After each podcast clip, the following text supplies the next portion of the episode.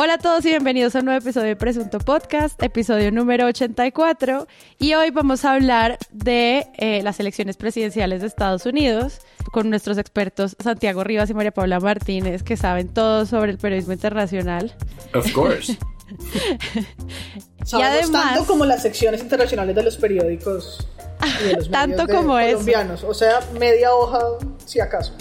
Para no hacerlo, digamos, tan superficial como pareciera, se nos ocurrió hacer una invitación especial a nuestro podcast favorito de periodismo internacional, Buceando en el Naufragio, dirigido, escrito y conducido por Daniel Poveda y Sandra Borda. Hola Sandra, ¿cómo estás?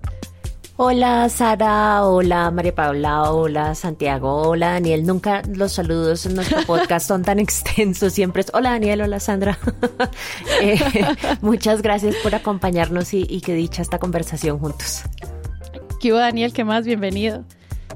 ¿Qué más, Sara? Gracias por la invitación y pues claro, gracias a María Paula, Santiago y a todo el equipo de Presunto por tenernos esta vez. Bueno, este panel va a ser muy extraño porque lo que queremos traerles a ustedes es no solo nuestros maravillosos análisis sobre los medios y el cubrimiento, qué tal la autoindulgencia con la que quiero este proyecto, sino también van a escuchar aclaraciones y sobre todo unos ensayos muy puntuales del formato Buceando en el Naufragio. Entonces esperamos que les guste esta mezcla entre panel y análisis y argumentos que traemos ustedes para hoy. Esta es la primera vez que hacemos un episodio así, crossover, tan chévere y ha sido una experiencia maravillosa. Entonces, les recuerdo que Presunto Podcast tiene página web www.presuntopodcast.com donde pueden encontrar todas nuestras redes. Además pueden participar de nuestra comunidad de Patreons, donde pueden hablar con nosotros todos los días. Y Daniel, Sandra, ¿quieren decirnos dónde podemos encontrar a, a Buceando? Nosotros nos pueden, nos pueden seguir en arroba buceando podcast en Twitter. Eh, estamos en todas las plataformas. Y pueden seguir a Sandra en arroba Sandra Borda y a mí en arroba Daniel Poveda en Twitter. Ahí manejamos todas las noticias sobre, sobre nuestro podcast y demás proyectos que hacemos juntos. Perfecto. Entonces, no siendo más, que comience el episodio con este primer ensayo traído por ustedes desde Buceando en el Naufragio. Principios de marzo de 2020, con el pleno entendimiento de que el coronavirus sería un fenómeno global ineludible, los Centros para el Control y la Prevención de Enfermedades de Estados Unidos, CDC, publicaron unas pautas para realizar las elecciones de forma segura. La primera recomendación del CDC era que fomentaran la votación por correo. So today I announce that I am calling the legislature into special session to do its part, just as all of us are to help keep our neighbors, our families, and our communities safe. Governor has called for lawmakers to meet in special session tomorrow. He told them to take up legislation that would move to an all mail in election and change deadlines for receiving ballots to May 26th. El 3 de abril, con más de 30.000 casos detectados en el país, el gobernador demócrata de Wisconsin le propuso a la legislatura estatal posponer la primaria en ese estado y realizar la elección enteramente por correo. La legislatura estatal, controlada por los republicanos, rechazó inmediatamente la propuesta. Ese mismo día, esa resistencia al voto por correo tuvo un nuevo vocero, el presidente de Estados Unidos. En una rueda de prensa sobre el coronavirus, un reportero mencionó el caso de Wisconsin y le preguntó a Trump si los estados debían prepararse para realizar la elección general de noviembre por correo, a lo que el presidente respondió no. Muchos hacen trampa votando por correo. But do you think every state in this country should be prepared for mail-in voting? No, because I think a lot of people cheat with mail-in voting. I think people should vote with ID, voter ID. I think voter ID is very important, and the reason they don't want voter ID is because they intend to cheat. Desde entonces, la posición del presidente del Partido Republicano en contra del voto por correo se ha hecho cada vez más tajante y peligrosa, argumentando sin pruebas que el voto por correo estaría plagado de fraude. El presidente todavía se rehúsa a aceptar una transición pacífica de poder en caso de perder la elección ante el demócrata Joe Biden. Will you commit to making sure that there is a peaceful transferal of power after the election? Well, we're going to have to see what happens. You know that I've been complaining very strongly about the ballots, and the ballots are a disaster.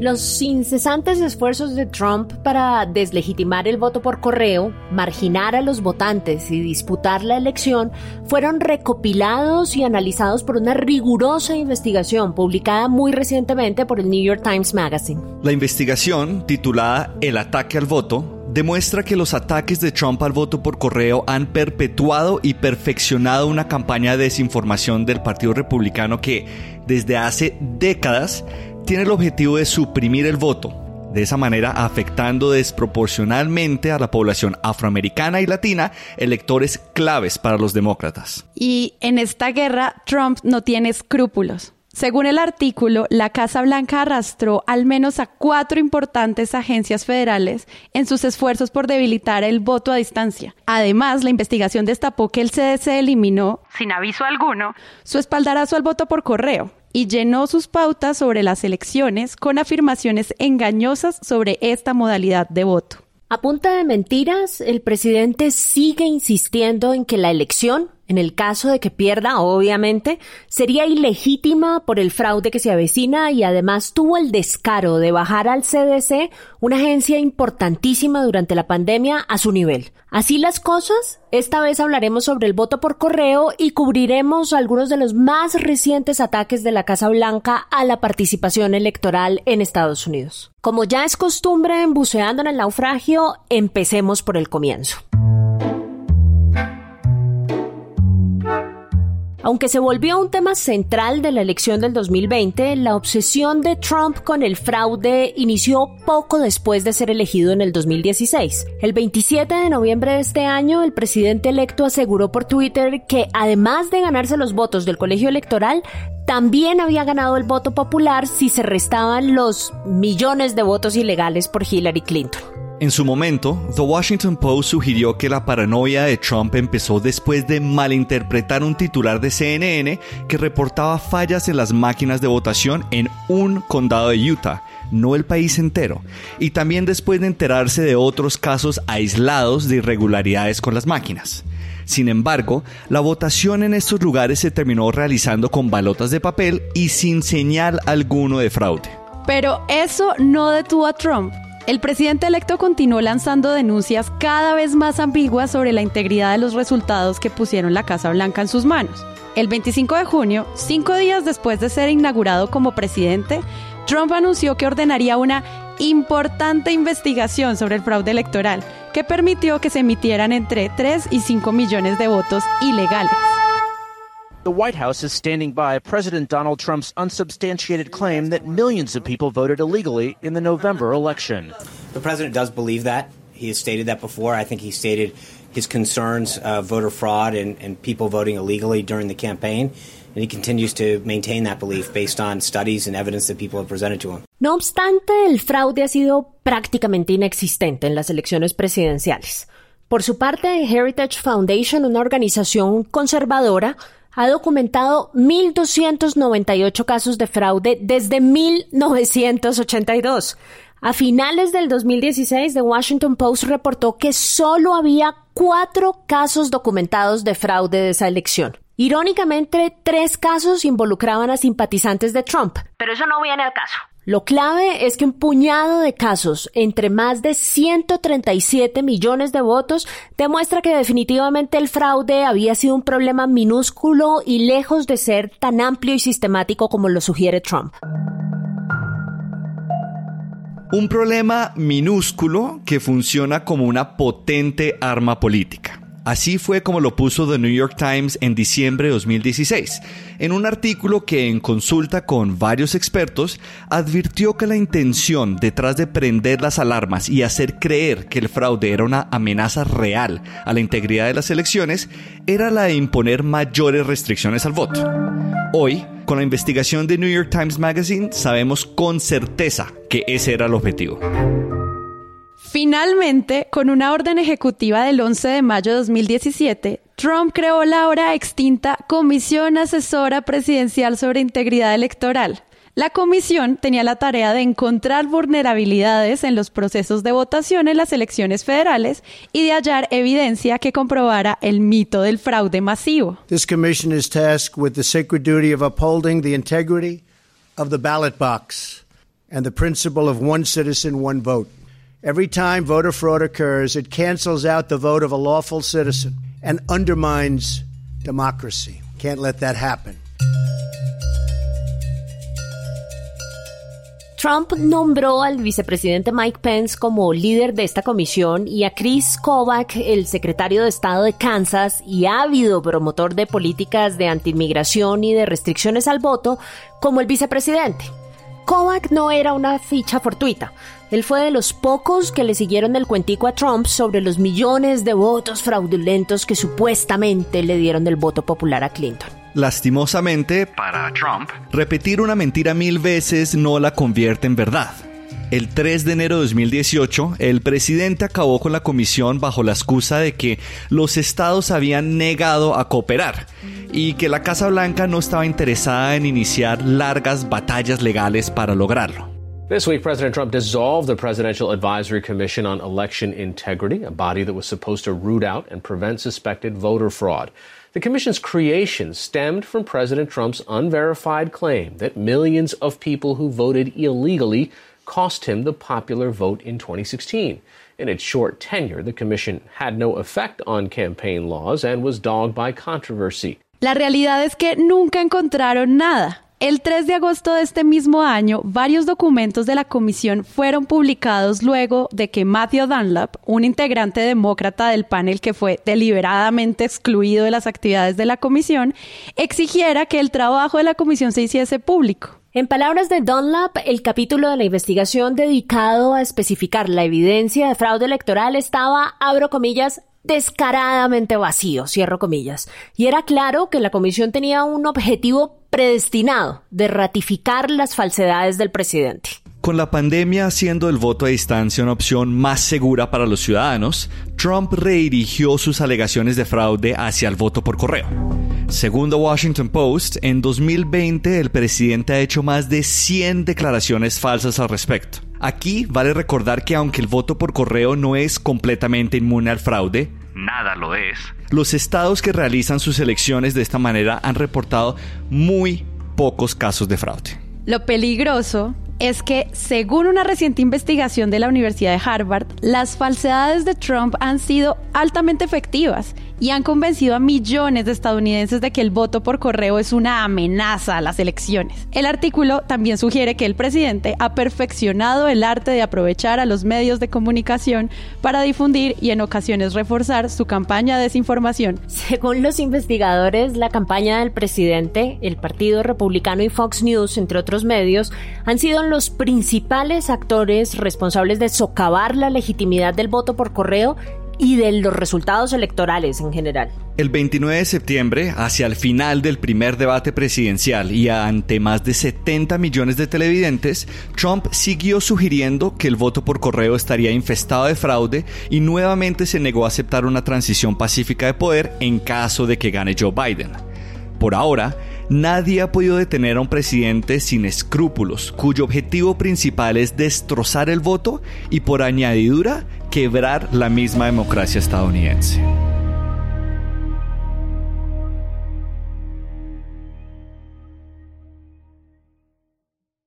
Bueno, yo me sentí súper bien leyendo con ustedes, la pasé genial. Pero entonces ahora sí, para empezar, ya aclarando todo este tema del voto por correo y como de la forma en la que desde el poder se estigmatizan este tipo de prácticas democráticas, veamos la parte de los medios. ¿Ustedes cómo lo vieron?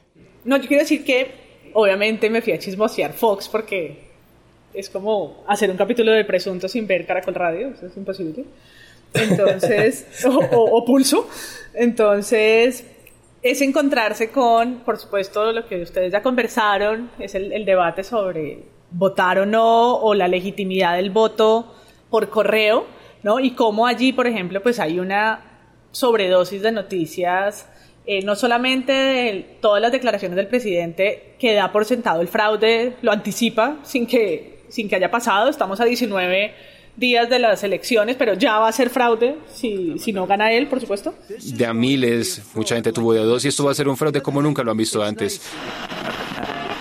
Ellos no están perdiendo un por ciento, dos por ciento, porque ya es mucho una elección. Puede ser ganada o perdida. Está perdiendo de 30, 40 por ciento. Esto es un fraude y esto es una vergüenza y podrían imaginarse cuando dicen que hay que tener... Eh, También encontré pues muchas noticias guiño a esa como por ejemplo la crisis del correo. ¿no? Encontré una nota demasiado larga para lo que vale la televisión sobre los billones de dólares y los problemas que tiene el servicio postal público de los Estados Unidos.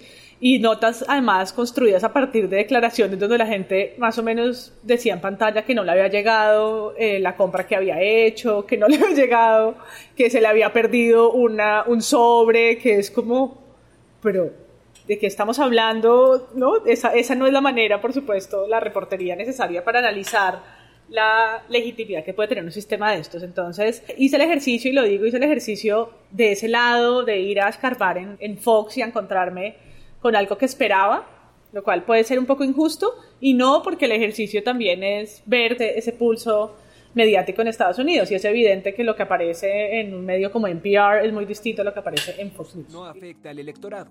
Este año, el 76% de los votantes en Estados Unidos son elegibles para emitir su voto de esta manera. Solo hay una forma de que esto suceda sin contratiempos, y es a través del Servicio Postal de Estados Unidos. Sin embargo, este útil y efectivo servicio de logística postal y comercial tiene una deuda de 160 mil millones de dólares, este año solicitaron al gobierno 75 mil millones para sanear sus finanzas, pero en lugar de aprobarlo, Trump promovió un recorte presupuestal.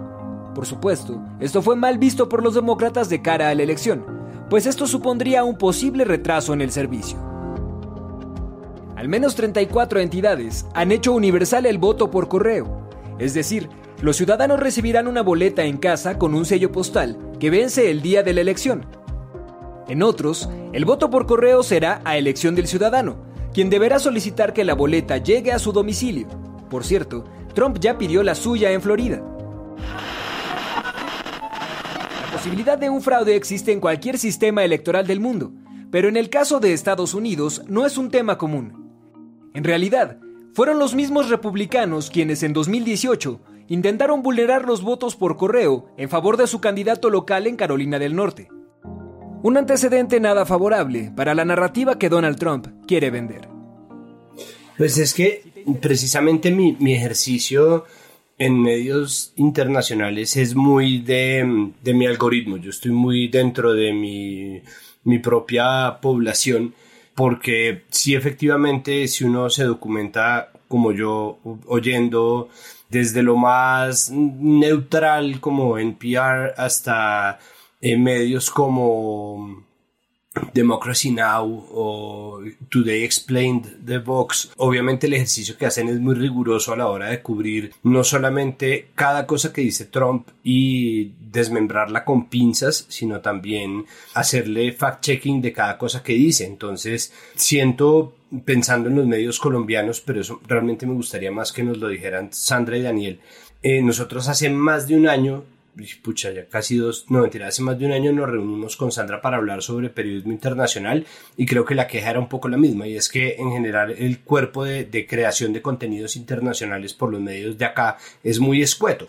Creo que eso ha mejorado. El espectador tiene de portada a Trump al menos una vez cada 15 días, si no más frecuentemente se está documentando constantemente desde el impeachment qué es lo que viene pasando y cómo eso tiene implicaciones acá. Y ahora con la cotización del voto colombiano, con todas las declaraciones de Trump a favor de Uribe en contra de Petro, un poco vuelve a jugar, pero vuelve a jugar simplemente porque nos toca. ¿no? Y olvidamos que nos tocó desde un comienzo y que incluso antes de que nombrara Petro, pues ya estábamos nosotros en una disputa que, que le interesa básicamente a todo el mundo. Entonces, eh, ahí el cuerpo es, es, es, es difícil. Es decir, yo, yo lo que siento, solamente para, para, terminar, es que oyendo The Daily, eh, el noticiero de NPR, todos los podcasts que explican desde todos lados qué es lo que hace, las denuncias de Democracy Now, yo no tengo confianza en que esa agenda se mueva más allá de, del nicho que oye esos medios, ¿no? Yo siento incluso que si algo ha logrado Trump, duela a quien le duela, empezando por mí, es lograr que estos medios se vuelvan mucho más serios y mucho más rigurosos. El New York Times está en una faceta eh, dorada de su periodismo, dispone de todo tipo de herramientas, fact-checkers, eh, subió en sus suscripciones, pero al mismo tiempo tampoco tiene una incidencia política tan fuerte como en algún momento la tuvo. Ya está la polarización traza un abismo que hace que sea imposible que los votantes de Georgia o de Texas o de Oklahoma o de lo que es cualquiera de estos estados rojos republicanos encendidos eh, vote o cambie su, opción de voto. Nadie va a decir como, eh, sí, lo oí en el Daily. No, eso no pasa, ¿no? Ni un cubano de Florida. Entonces, eso, esas cosas no. No, sí, esa es mi, traducción para decir. Las otras traducciones son voz mexicana neutra, pero en Texas y eso hablan así. Entonces, ¿oíste este podcast del NPR? Entonces, no creo que, que haya como eh, tender un puente. No creo que exista realmente una incidencia política y creo que el bloqueo que hizo Trump es exitoso para las intenciones del mismo Trump.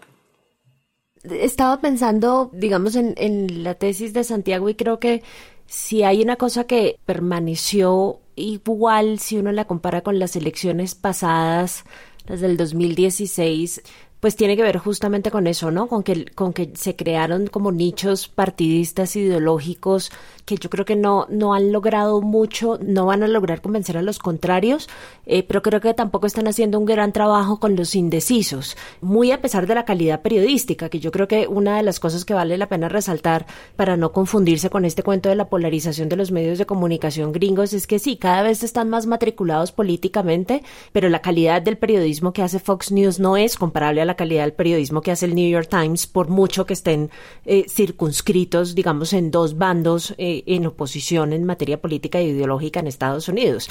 El ejercicio periodístico es sustancialmente distinto en las dos esquinas pero lo triste del asunto es que no importa mucho, eh, porque el gran trabajo que hace el New York Times en materia periodística no logra convencer a los que están en el medio indecisos justamente por una apuesta que hace el periódico, que también la hizo en el 2016 con la candidatura de Hillary Clinton, que es, que es básicamente decir que ellos están a favor de un candidato y de un lado particular del espectro político, que es de esas cosas, esa discusión ustedes la han tenido muchas veces en, en presunto sobre poner las cartas sobre la mesa o no poner las cartas sobre la mesa. ¿Eso qué efectos eventualmente tiene sobre la credibilidad del medio y sobre todo sobre la capacidad que tenga el medio de hablarle a audiencias que no sean sus audiencias tradicionales y las que le son las que le son afines en materia política e ideológica?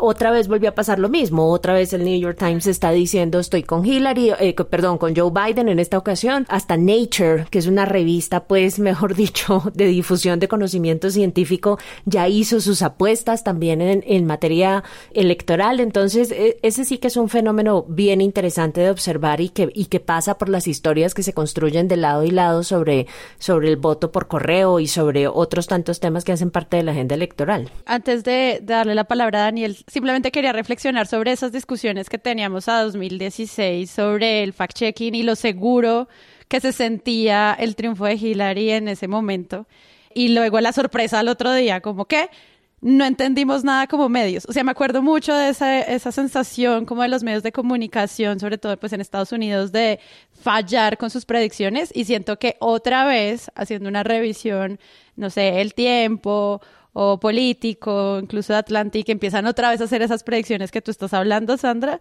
y otra vez siento que esa discusión vuelve y renace de maneras muy interesantes en términos de como de nosotros creemos que esto, pero ahora nos cuidamos más porque ya la embarramos mucho hace cuatro años. Pero con algunas correcciones, una cosa muy corta antes de, de que intervenga Daniel, con algunas correcciones bien interesantes, porque fíjate que, por ejemplo, lo que hace el New York Times es decir, bueno, vamos a mirar encuestas, porque hay que mirar encuestas, pero esta vez le vamos a prestar menos atención a las encuestas nacionales y un poco más de atención a las encuestas que tienen lugar en los estados indecisos, como punto número uno que es, que es clave, porque esas son las encuestas que realmente importan. Y dos, las encuestas nacionales en, en, un lugar eh, que se vota como se vota en Estados Unidos no son realmente importantes. Y la segunda cosa que han hecho, que es, es un ejercicio que hace el podcast, el Daily, que lo estaba mencionando Santiago, que es bien interesante, es empezar a hablar con los votantes. Es tratar de hacer una evaluación, un assessment de las intenciones de voto mucho más cualitativo y menos cuantitativo. Es decir, irse a los lugares, a las comunidades y sentarse a hablar con un grupo de gente a ver, ¿usted en qué es que está? ¿Está, está indeciso? ¿Por qué está indeciso? ¿Qué es lo que le pasa? Tratar de metérsele un poco más en la cabeza a la gente y de entender la racionalidad electoral más allá del agregado común que siempre sacan las encuestas. Yo creo que esos dos cambios los van a poner en una situación un poco menos complicada de lo que estuvieron hace cuatro años. Sí, yo creo que eh, definitivamente los encuestadores y han tenido un poco más de precaución este año eh, en la manera de, yo creo que también expresar sus resultados, porque yo creo que uno de los errores de 2016, además de que hubo bastantes errores en la manera de, de, encuestar estos eh, battleground states o swing states, los estados que pueden cambiar de un partido a otro, es también la manera o el optimismo en que se expresaba una victoria eventual de Hillary Clinton. Entonces quedaba supremamente claro que, que iba a ganar y habían muchas malinterpretaciones sobre los resultados de las mismas encuestas. Eh, en 2016, pues digamos, los encuestadores no estuvieron tan equivocados en el el hecho de que Hillary Clinton iba a ganar el, el voto popular. Había, ah, digamos, algunos detalles que dieron que sí fueron correctos y pues obviamente este año hay mayores precauciones, sobre todo en la decisión de, ellos tienen la tarea de, de definir quiénes, según los que encuestan, quiénes son los más posibles en salir a votar y quiénes no. Y creo que eso fue de pronto un error que tuvieron en el 2016. También hay que tener en cuenta que en el 2016 de pronto también había un sesgo de no admitir públicamente o no participar en ese tipo de encuestas si uno iba a apoyar o, tenía en mente apoyar a, Donald Trump. Eh, digamos que eso obviamente son todas como revisiones en retrospectiva de qué sucedió en 2016. Em, entonces hay, hay varios errores ahí. También hay que tener en cuenta ciertos sesgos y es que las personas que son más probables para responder una encuesta de estas eh, también son personas que son activas políticamente y, creo que gran parte de la estrategia de victoria de Trump en 2016 fue activar una base eh, que seguramente no estaba dispuesta a participar en encuestas y, finalmente terminaron votando por él. Entonces eso también es como otro elemento importante a tener en cuenta. Creo que también eh, estaba viendo un video del Pew Research Center que también estaba como reflexionando sobre los errores de 2016 para no repetirlos en el 2020. Y nuevamente la manera en que los medios expresan los resultados de las encuestas es muy importante y se pueden dar confusiones sencillas como el hecho de que cuando digan hay un 80% de probabilidad de que gane eh, Hillary Clinton las elecciones, lo traducen en o sea, las personas de pronto lo pueden entender como el 80% del electorado va a votar por Hillary Clinton y dicen, pues bueno, pues ya, ya esto ya está ganado, yo para qué salgo a votar, ¿sí? Entonces eso puede, digamos, influenciar muchísimo el entusiasmo, que es prácticamente por lo que está luchando Biden y Trump en este momento, es en aumentar el, el entusiasmo de los votantes, ah, pues, eh, en estas semanas. Y algo muy interesante que estaba mencionando antes y que lo mencionamos eh, cuando estábamos leyendo el guion eh, contigo, eh, Sara, y, con Sandra, es esta reciente investigación de Harvard que también demuestra cómo Trump este año, a diferencia de algunos elementos de 2016, ha aprovechado al máximo los medios para, para transmitir esta desinformación sobre el voto por correo. Entonces ya vemos como ahora no solamente es candidato, sino que es presidente de los Estados Unidos. Entonces, aparte de tener a Fox News de aliado, pues tiene también eh, todas las instituciones, varias instituciones federales, eh, también trabajándole a esta, a esta campaña de desinformación, lo que significa que hay muchos más sitios donde la ciudadanía eh, va, va a enterarse de estos supuestos fraude masivo que, que se avecina durante la elección. Entonces, lo que vemos es un proceso muy, muy estratégico y, y, y muy exitoso en intentar llegar a una audiencia de la manera como más institucional y más oficial posible, aparte del apoyo de los medios conservadores que, que le ayudan a Trump. Sí, sabes que me parece súper chévere como de esta reflexión adicional como sobre las declaraciones del mismo presidente. Yo lo que estoy viendo es una tendencia también muy fuerte, no solo ahorita, sino durante muchos, los últimos al menos tres años, sobre cómo como medios nos enfrentamos a los fake news. Entonces ahora he visto mucho cubrimiento de varios medios de comunicación enfocados a cómo se hace el fact-checking, ¿Qué significa que Twitter eh, bloquee o no los tweets del presidente? Eh, como todas esas preguntas sobre cómo hacemos para transmitir la mayor cantidad de información verídica, me parece que es una reflexión súper interesante que se está viendo en los medios porque es parte de la agenda hacerse esas preguntas sobre la veracidad de las cosas. Sí, además yo creo que Trump es muy estratégico en los lugares donde él menciona sus acusaciones sobre el voto por correo, ¿no? Eh, sí que fue un error grandísimo, por ejemplo, en el primer debate presidencial con Chris Wallace, que él dijo que no iba a hacer ninguna tarea de fact-checking en el momento y que debían ser los mismos candidatos los que tenían que corregirse entre sí.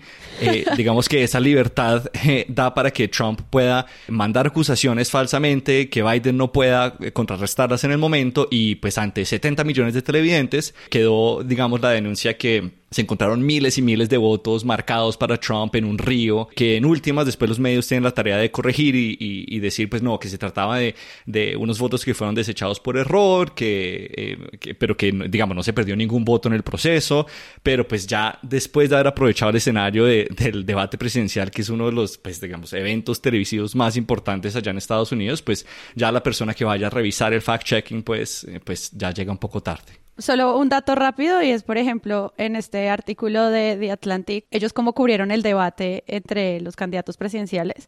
Dice, por ejemplo, eh, el fact-checking es una labor que no se debe dar por sentada porque, según los datos estimados de Washington Post, Trump ha dado más de 20 mil declaraciones engañosas o falsas en lo que ya de presidencia. Y pues eso obviamente al final es hablar del fact-checking, pues también es tratar como de, de, hablar de la personalidad del presidente. O sea, cuando uno enfoca esto y lo traslada también a la personalidad del presidente, es como, eh, te estamos haciendo fact-checking de 20 mil mentiras que has dicho porque mira que eres un mentiroso. Lo que pasa es que no se lo dicen en la cara, pero digamos que ese tipo de enfoques están ahí. Frente al debate, el único que ha habido, el del 29 de septiembre, en general mi, mi impresión y lo que yo siento que ha venido pasando es que eh, estamos en medio de unas infoguerras que es muy difícil documentar en la totalidad de su dimensión. Es decir, creo que eh, para empezar, los medios le jugaron a Trump un juego muy inteligente, eh, pero los medios tienen un límite también, ¿no? Es decir, la pregunta es cuál es el límite de Trump.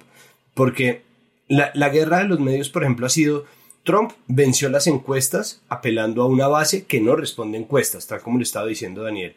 Pero al mismo tiempo se la pasa sacando las encuestas como si fuera un informe de gestión. Desestima las encuestas, acabó con ellas. El, el 2016 acabó con ellas. Boris Johnson acabó con ellas, el Uribismo y el No acabaron con ellas y Trump acabó con ellas pero todo el tiempo está diciendo, miren, tengo una aprobación de tanto, tuvimos este rating, o sea, las mediciones en la narrativa de Trump son muy importantes y lo que empezaron a hacer los medios también es constantemente hacer encuestas y encuestas y encuestas para hacerle como una contranarrativa de las encuestas de aprobación a Trump. Y eso se disparó con el mal manejo de la pandemia del COVID-19. Empezaron a hacer un montón de encuestas preparando el año electoral y también se le está haciendo tanto fact-checking como es posible lo que yo siento es que ese fact-checking llega a un punto en donde se ve represado. Y esa es una declaración que Trump dio en el 2016. Él dijo que las fake news, él estaba hablando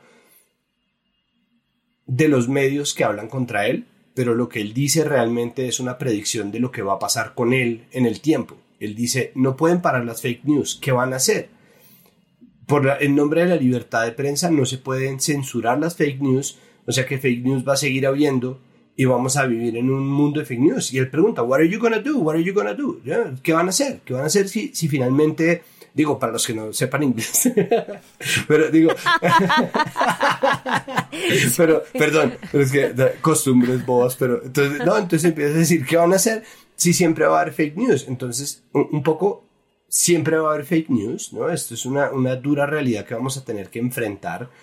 Eh, y ahí es donde viene lo que yo pienso sobre el fact-checking y es que me parece un ejercicio que es importante hacerlo para guardar el registro, pero cada vez se acerca más a la memoria histórica y se aleja más del periodismo y de las necesidades de la información inmediata. ¿no? Entonces, como, mire que voy a chequearlo y entonces va uno a chequear, ajá, para cuando uno dice, ajá, la mentira que se dijo ya recorrió el mundo, le dio la vuelta tres veces y uno está diciendo, no, no, no, esto es mentira, no hay nada que preocuparse.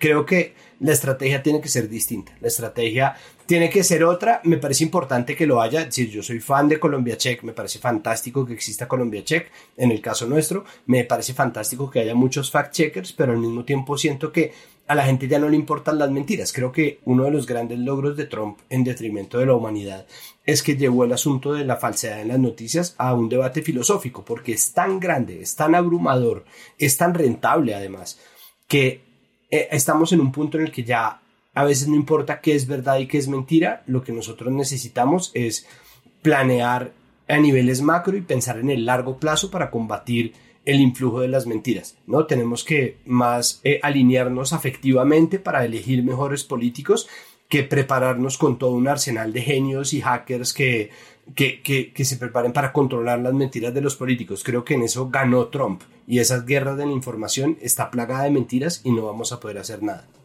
Y, y solamente para añadir una cosa muy pequeña a eso, Santiago, el otro problema que existe es que, digamos, existe como una suerte de aproximación a, eso, a, esa línea que divide la verdad de la mentira, eh, que, es, que es muy flexible y muy maleable. Estoy pensando en el town hall de, de Trump.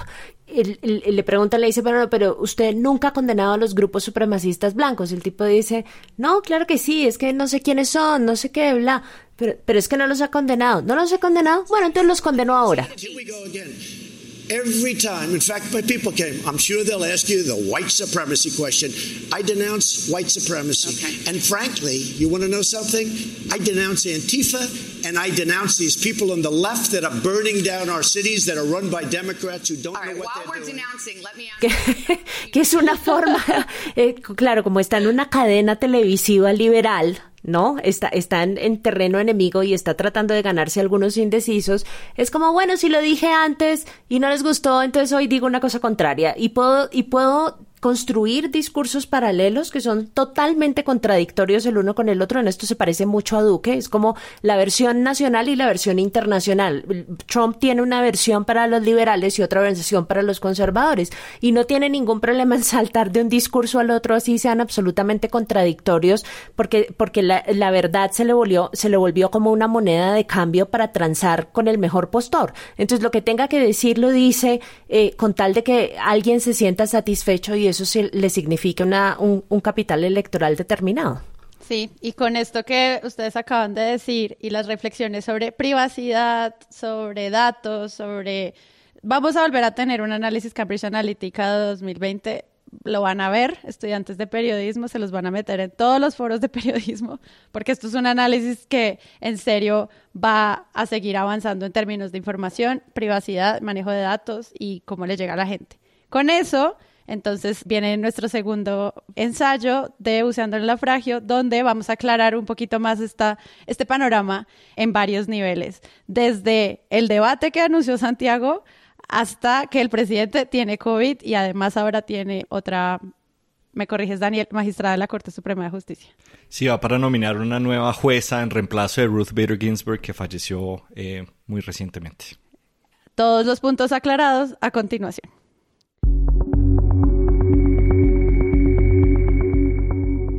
La discusión sobre el voto por correo ha sido, sin duda alguna, uno de los temas más importantes de la agenda electoral en Estados Unidos. Sin embargo, el 2020 ha sido un año tumultuoso, dando mucho más de qué hablar. Por eso, el pasado 22 de septiembre, la Comisión de Debates Presidenciales anunció los seis temas elegidos por Chris Wallace, periodista de Fox News y moderador del primer encuentro entre Biden y Trump que tuvo lugar el pasado 29 de septiembre.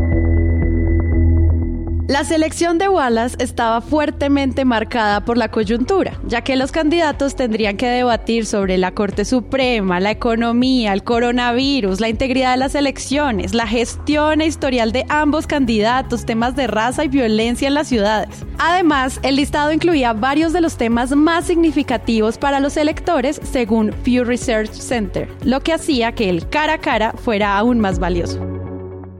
I'm not here to call out his lies. Everybody knows he's a liar. But you, I just want to make sure. Joe, you're the liar. I, I, I want to make sure. You graduated last in your class, not first in your I, class. God, I want to make Mr. sure. Mr. President, can you let him finish, sir? You question is, a lot of the new question Supreme is, Court justice, the radical question, left. Will you shut is up, your, man? Listen. Lo que vimos fue cuanto menos decepcionante. En la primera plana del New York Times se leía, abro comillas, las interrupciones de Trump convierten el primer debate en un caos total, cierro comillas. El titular de The Washington Post fue, abro comillas, el debate se hunde en feroces disputas, cierro comillas. The Guardian sugirió que Trump había convertido el evento en una vergüenza nacional y The Wall Street Journal describió el debate como un encuentro más notable por el rencor que por sus matices políticos. Por el desorden, los gritos y los frecuentes ataques personales entre Trump y Biden, los televidentes escucharon realmente muy poco sobre la posición de cada candidato alrededor de los temas más cruciales de la agenda electoral. El encuentro fue una pérdida de tiempo y una pérdida de tiempo con grandes consecuencias. Como lo puso NPR, con más de 200.000 estadounidenses muertos por la pandemia, en vez de tener un debate serio sobre el futuro del país, Trump decidió descarrilar el encuentro. Y desde entonces la incertidumbre solo ha aumentado. Pocos días después del debate, Trump y docenas de otros funcionarios del gobierno fueron diagnosticados con COVID-19, asegurándole a los ciudadanos estadounidenses que ni siquiera la Casa Blanca estaba exenta de contagio. La pronta hospitalización del presidente y el misterio sobre su estado de salud durante su estadía en el hospital militar Walter Reed generó serias dudas sobre su capacidad para ejercer sus funciones. Sin embargo, incluso después de vivir la enfermedad en carne propia y de ser sometido a tratamientos experimentales reservados únicamente para los pacientes más delicados, el presidente aseguró que su contagio había sido una bendición de Dios. I think this was a blessing from God that I caught it. This was a blessing in disguise. Se sospecha que Trump se infectó de esta bendición de Dios, que ha matado además a un millón de personas en el mundo, durante un evento del 26 de septiembre en la Casa Blanca, donde el presidente anunció a la jueza Amy Coney Barrett como su candidata para llenar la vacante de la juez Ruth Bader Ginsburg en la Corte Suprema de Justicia, luego de que ella falleciera el pasado 18 de septiembre. ¿Cómo la extrañamos? Bader Ginsburg who is far more than merely a Supreme Court justice, has died. She was only the second woman ever appointed to the court and was already a legend when she arrived in the fight for gender equality. Sandra Day O'Connor was the first, Justice Ginsburg was the second. Justice Ginsburg died at home in Washington surrounded by family, we're told, from complications of pancreatic cancer. La abrupta muerte de Ruth Bader Ginsburg y la discusión sobre el cronograma para elegir su reemplazo ha sido un tema crítico para el ciclo electoral. La confirmación de un nuevo juez de la Corte Suprema que sirven de por vida tiene importantes consecuencias para la configuración ideológica de la institución, que en este momento tiene cinco jueces que fueron nominados por republicanos y solo tres por demócratas. En caso de ser confirmada, Barrett sería la tercera ficha conservadora de Trump en la Corte Suprema lo que marcaría a la Corte por décadas y le abre la puerta a que se puedan reversar importantes decisiones como la de Roe v. Wade de 1973, en la que la Corte determinó que la Constitución protege el derecho de las mujeres a abortar. Además, los estadounidenses viven un déjà vu. Una situación similar ocurrió cuando falleció el juez Antonin Scalia en febrero del 2016, un año electoral. En su momento, el mismo Mitch McConnell, líder de la mayoría republicana en el Senado, dijo que debía ser el siguiente presidente de Estados Unidos el encargado de llenar la vacante. Claro, como el presidente era demócrata. As senators, it leaves us with a choice. Will we allow the people to continue deciding who will nominate the next justice? Or will we empower a lame duck president to make that decision on his way out the door instead? Presidents have a right to nominate, just as the Senate has its constitutional right to provide or withhold. In this case, the Senate will withhold it. No se olviden que si quieren eh, documentarse un poco más sobre esta dinámica política entre la Corte Suprema y el Ejecutivo en Estados Unidos, tenemos un maravilloso episodio con otro podcastero, Santiago Pardo, em, y su podcast El Reconstituyente, en el que en conjunto intentamos explicar todo este lío con los jueces de la Corte Suprema y los cambios electorales.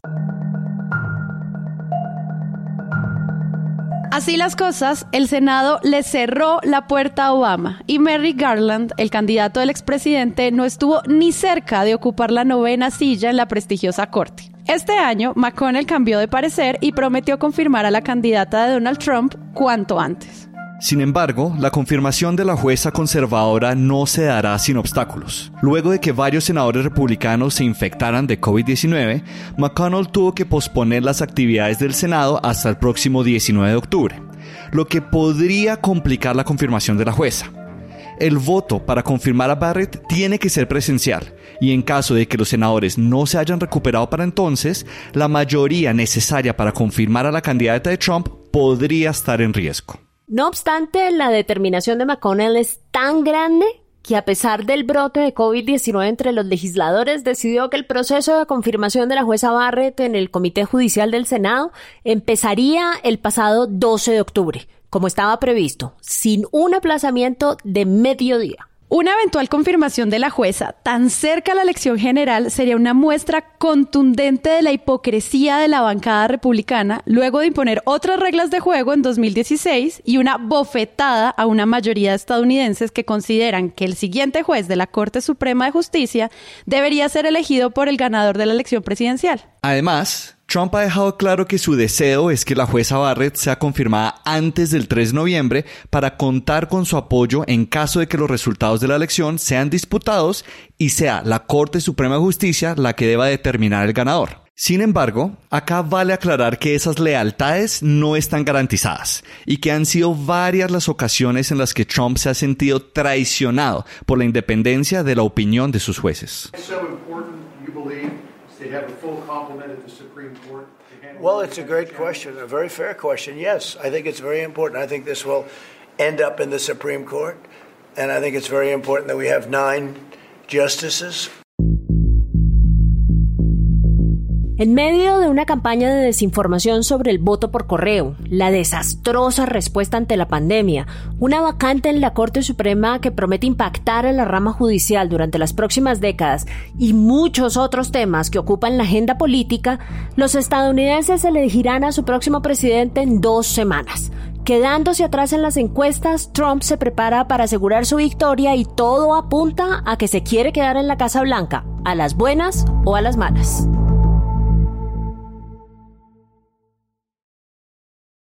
Pues de nuevo, muy, muy chévere tener este tipo de espacios acá en Presunto donde quedan las cosas más claras. Gracias Sandra, gracias Daniel por ayudarnos con este guion tan increíble. Entonces, pensemos un poco ahora también como, bueno, ya hablamos de las narrativas grandes de eh, las mentiras y de la información y de las predicciones y los datos y las encuestas. Ahora agendas nuevas, agendas que se empiezan a implantar, como por ejemplo el tema del COVID, que ya hace parte, y muchos medios lo han nombrado, eh, como parte de la agenda de la campaña presidencial y otras más. ¿Ustedes cómo lo ven? Las nuevas viejas agendas en donde... Las nuevas viejas agendas, sí. Las nuevas viejas agendas. La nueva pandemia, la vieja castrochavismo. Y esa es la que más nos, nos señala a nosotros, digamos, como colombianos, parte fundamental de la narrativa presidencial. Me llama la atención dos cosas. Uno, pues que la complejidad de ese sistema electoral en los que cada cuatro años tienen que todos los medios del mundo sentarse y explicar otra vez el colegio electoral y los porque nadie, ninguno eh, si lo entendemos una vez, nos da lobotomía los cuatro años. 270 y cuántos, más no sé qué. sí. ¿Qué qué? Sí, no. Y entonces que cada, que cada eh, estado, que los estados más poblados, y luego, en verdad, eh, ese sistema muy complejo, el, yo me pregunto cuántas semanas se van a demorar contando ahora los votos. Pues, porque siempre es rarísimo. ¿No? El, primer mundo y esto es como si fueran las elecciones. A caballo, llevan las Un municipio, sí, no sé de dónde, sí, eh, como así que no las pueden contar, es único, aquí tenemos las elecciones fraudulentas o no, bien contadas o no, con el formulario de 14, lo que, ustedes quieran. Pero a las 5 de la tarde tenemos un presidente. En Estados Unidos vamos a durar, no sé, nos va a dar Navidad y están todavía, ¿qué? qué Florida cuánto?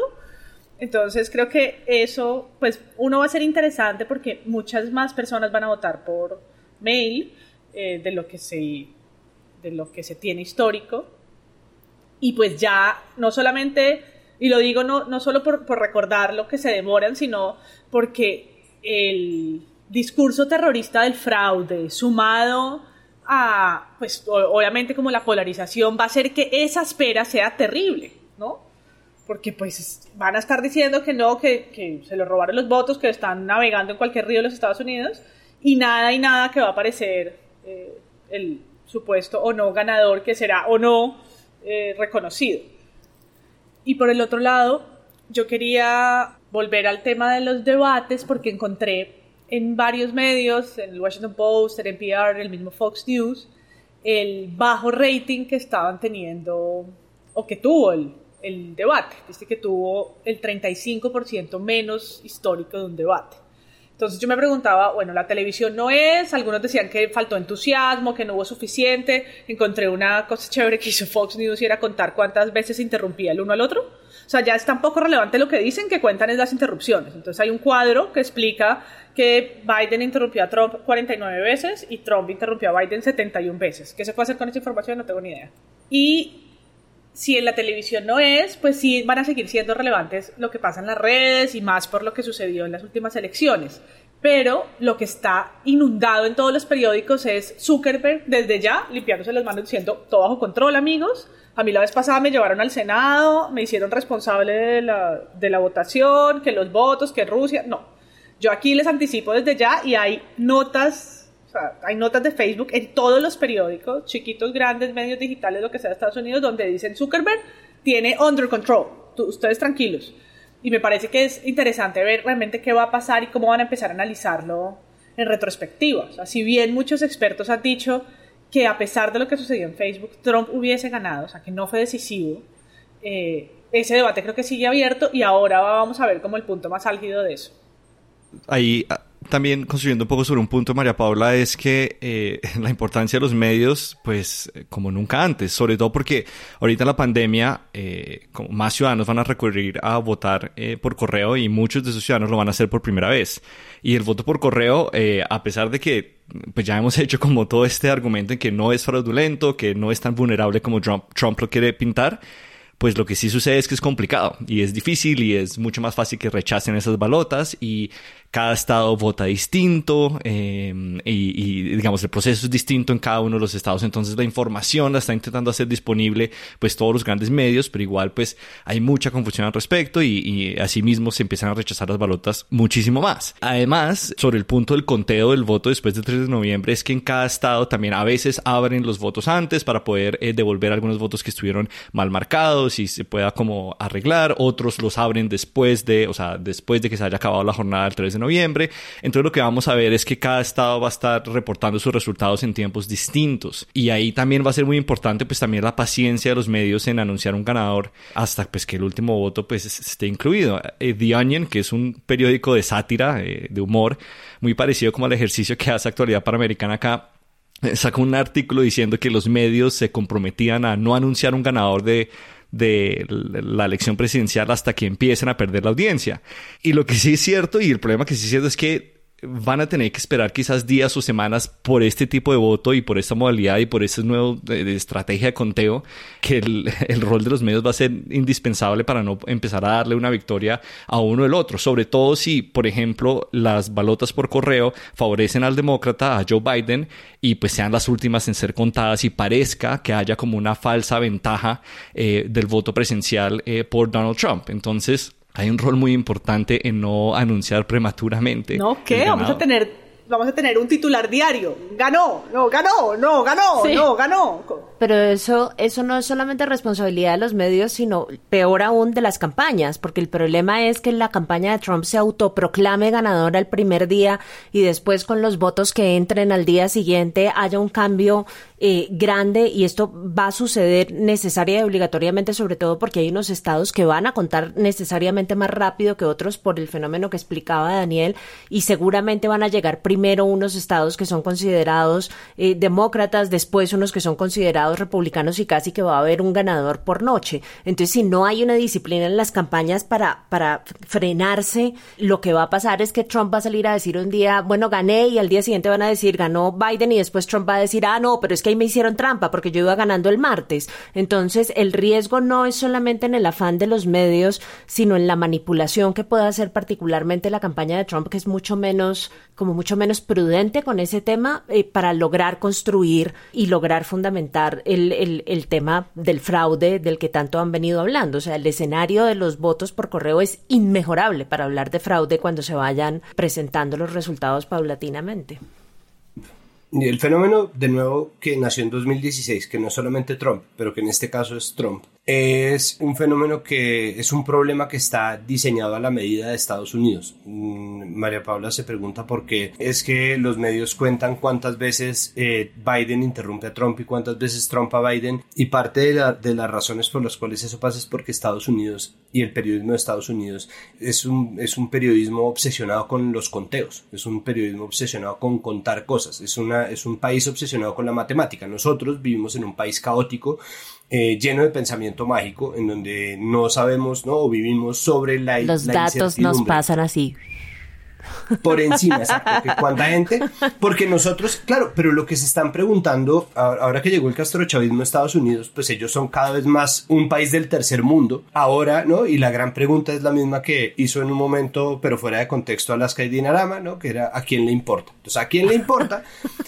Y esa matemática empieza a ser la matemática de las agendas. Es decir, eh, hablando de matemáticas, antes de haciendo un paréntesis, en este momento hay un problema de, porque el censo está incompleto, es decir, porque están teniendo problemas en el conteo de la gente. Ellos están tratando de invalidar el censo, entonces se está viendo si eso puede ser racial. Eso ya pasó acá en el paro del 21 de noviembre. Una de las grandes protestas era la protesta por el genocidio estadístico, que es como lo llamó la población afro del Chocó, porque ellos dicen que les faltaron más o menos 3.000 personas por contarse en el censo que hizo el gobierno Santos. Censo que fue además saboteado también por noticias falsas diciendo que estaba trucado, que si uno metía el censo más o menos le metían la vacuna con el 5G que tenía el chip de rastreo, entonces que por favor no lo haga porque además eso era de los masones y los Illuminati. Entonces ese mismo problema, es decir, eh, por primera vez en mucho tiempo Estados Unidos está enfrentando el caos como una, como una fuerza palpable dentro de la política. Ellos en este momento y desde el 2016 llevan tratando de lidiar con un principio de incertidumbre que no les es cómodo de ninguna manera. Entonces todos los conteos que hacen los hacen porque están obsesionados con eso. Está empezando a dejar de importar con Trump.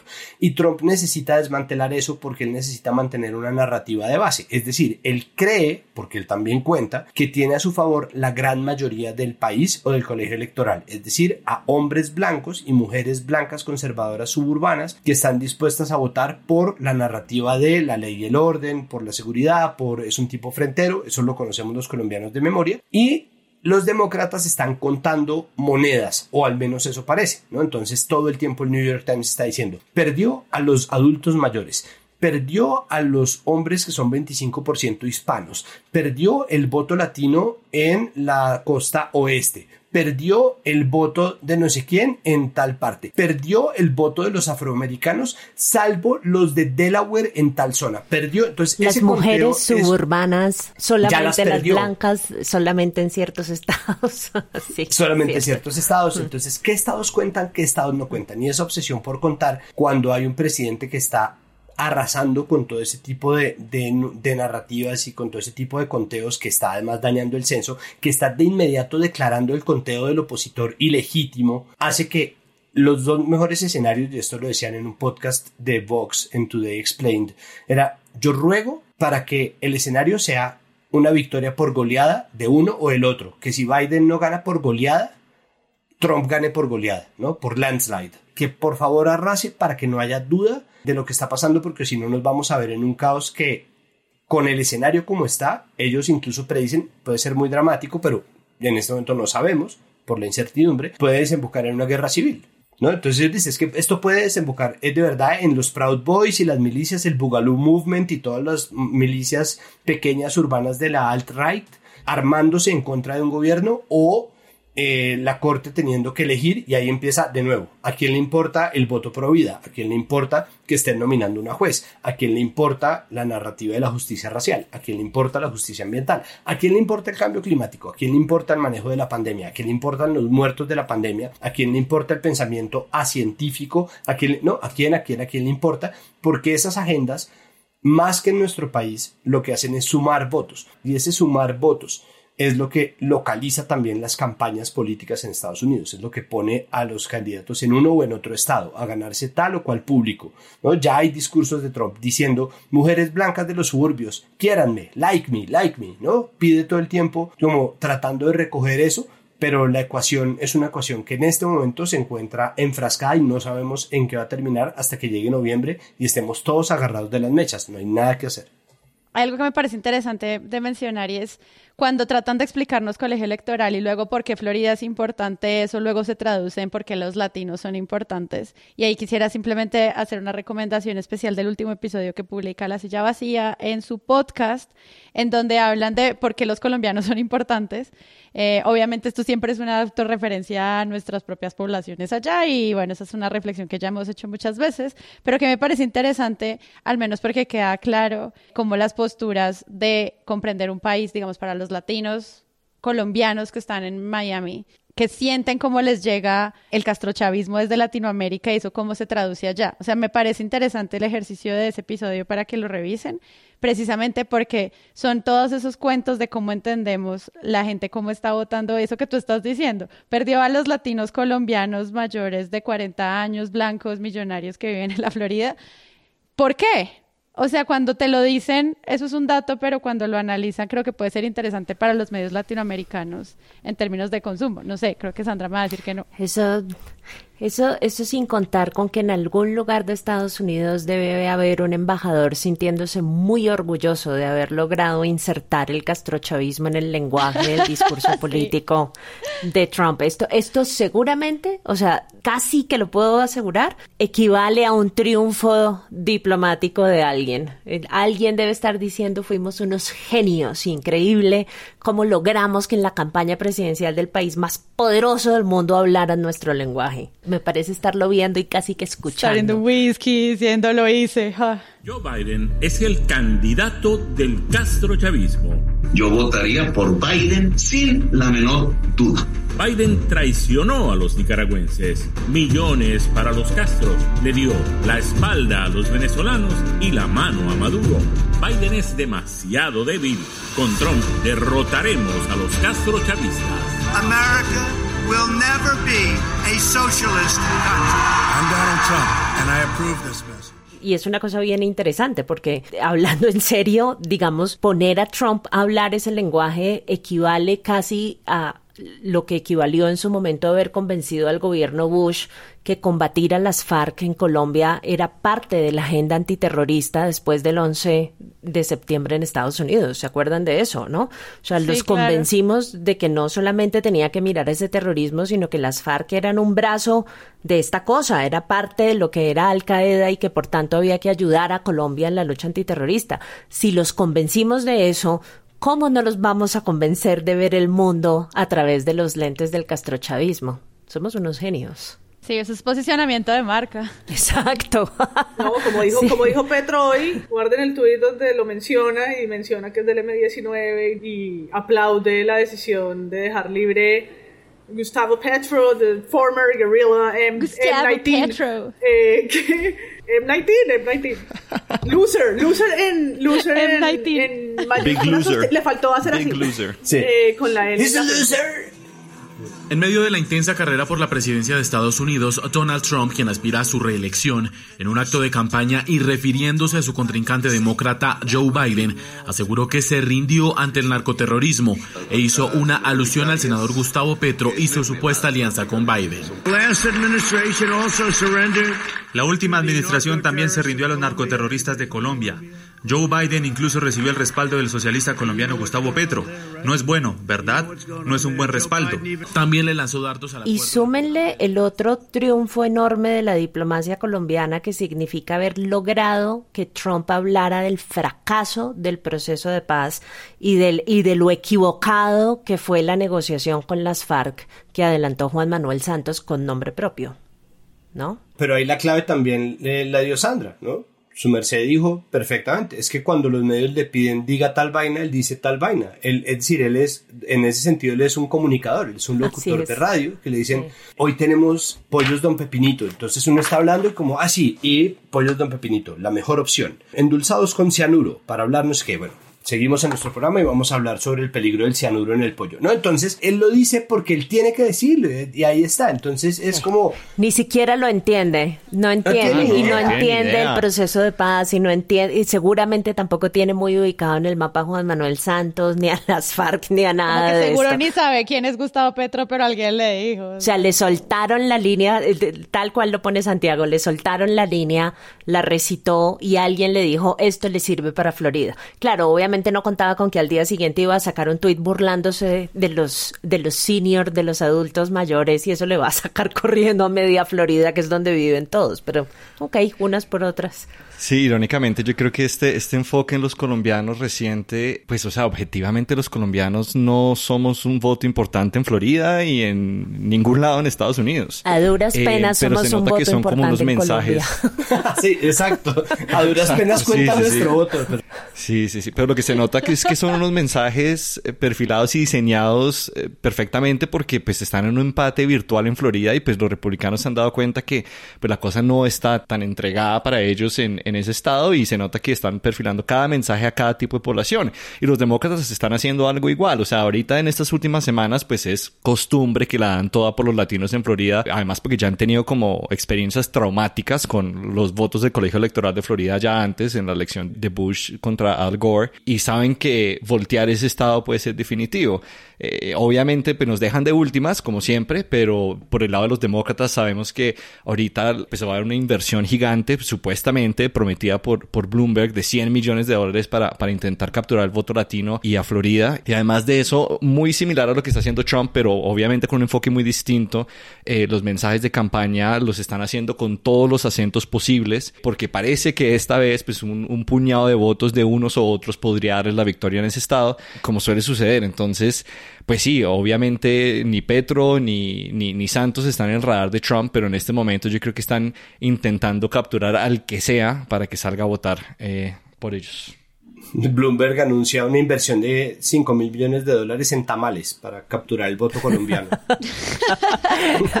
Hay que seguir la cuenta parodia de Bloomberg en Twitter. Bloombito es lo máximo. Es el Bloomberg versión latino. Es, magnífico. bueno, planteamos muchos temas hoy. Fue un gran episodio. Quiero darle las gracias de nuevo a Sandra Daniel por el lanzamiento de su nueva temporada y por invitarnos y por hacer este trabajo conjunto. Creo que es muy interesante ver cómo desde los medios y también desde el análisis político internacional, pues podemos encontrar muchos puntos comunes. Entonces, pues muchas gracias Sandra y Daniel. A ustedes mil gracias, Sara. Eh, fantástica esta, estas conversaciones con ustedes siempre me parecen fascinantes. Somos, somos una gran sociedad. Además, me encanta que dijimos, hablemos 10 minutos y ya. sí. Ay, hablemos, hablemos 15 minutos y ya. Daniel. Sí, muchas gracias, Sara. Gracias, Santiago, María Paula. Em, hay una cosa que siempre dicen al principio del podcast de NPR Politics, que es que para cuando usted haya escuchado este episodio, las cosas pudieron haber cambiado y yo creo que aplica muchísimo para este, pero, pero igual hicimos el ejercicio, pero esto cambia todos los días, entonces invites a los oyentes a estar pendientes, sobre todo después del 3 de noviembre, a ver cómo, cómo van a estar anunciando ese ganador. Y nada, muchas gracias por la invitación a, a ti, Sara, y a todos los de Presunto. Bueno, pues muchas gracias, Santiago. Muchísimas gracias. Muchas gracias, André y Daniel, y bueno, como siempre, Sara, MP, la titular, gracias. Y María Paula, la, titular. Eh, un placer compartir la mesa y que vengan otros más. Deberíamos hacer uno el, el, 4 de noviembre o en Thanksgiving para cuando, digamos, vayan por la mitad del conteo y nos podamos burlar de las cantidad de veces, de la cantidad de veces que han dicho quién es presidente y así.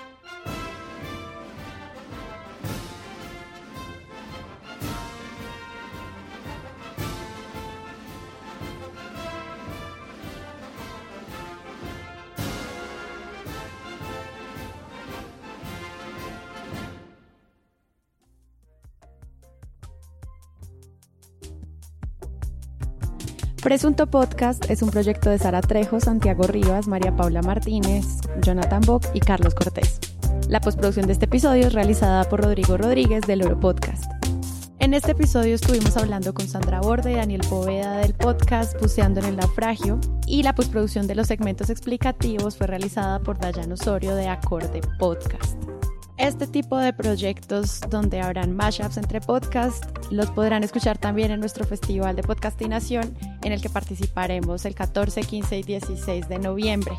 Más de 40 podcasts de toda Latinoamérica se conocerán en ese espacio, así que si no saben de qué se trata, los invito a que vayan a podcastinación.com y se registren.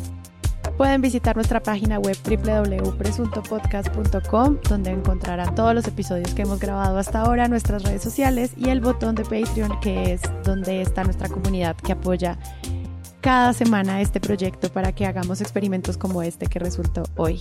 Quiero agradecer especialmente a todos ellos por apoyarnos y a ustedes por escucharnos. Nos escuchamos en la próxima. Chao.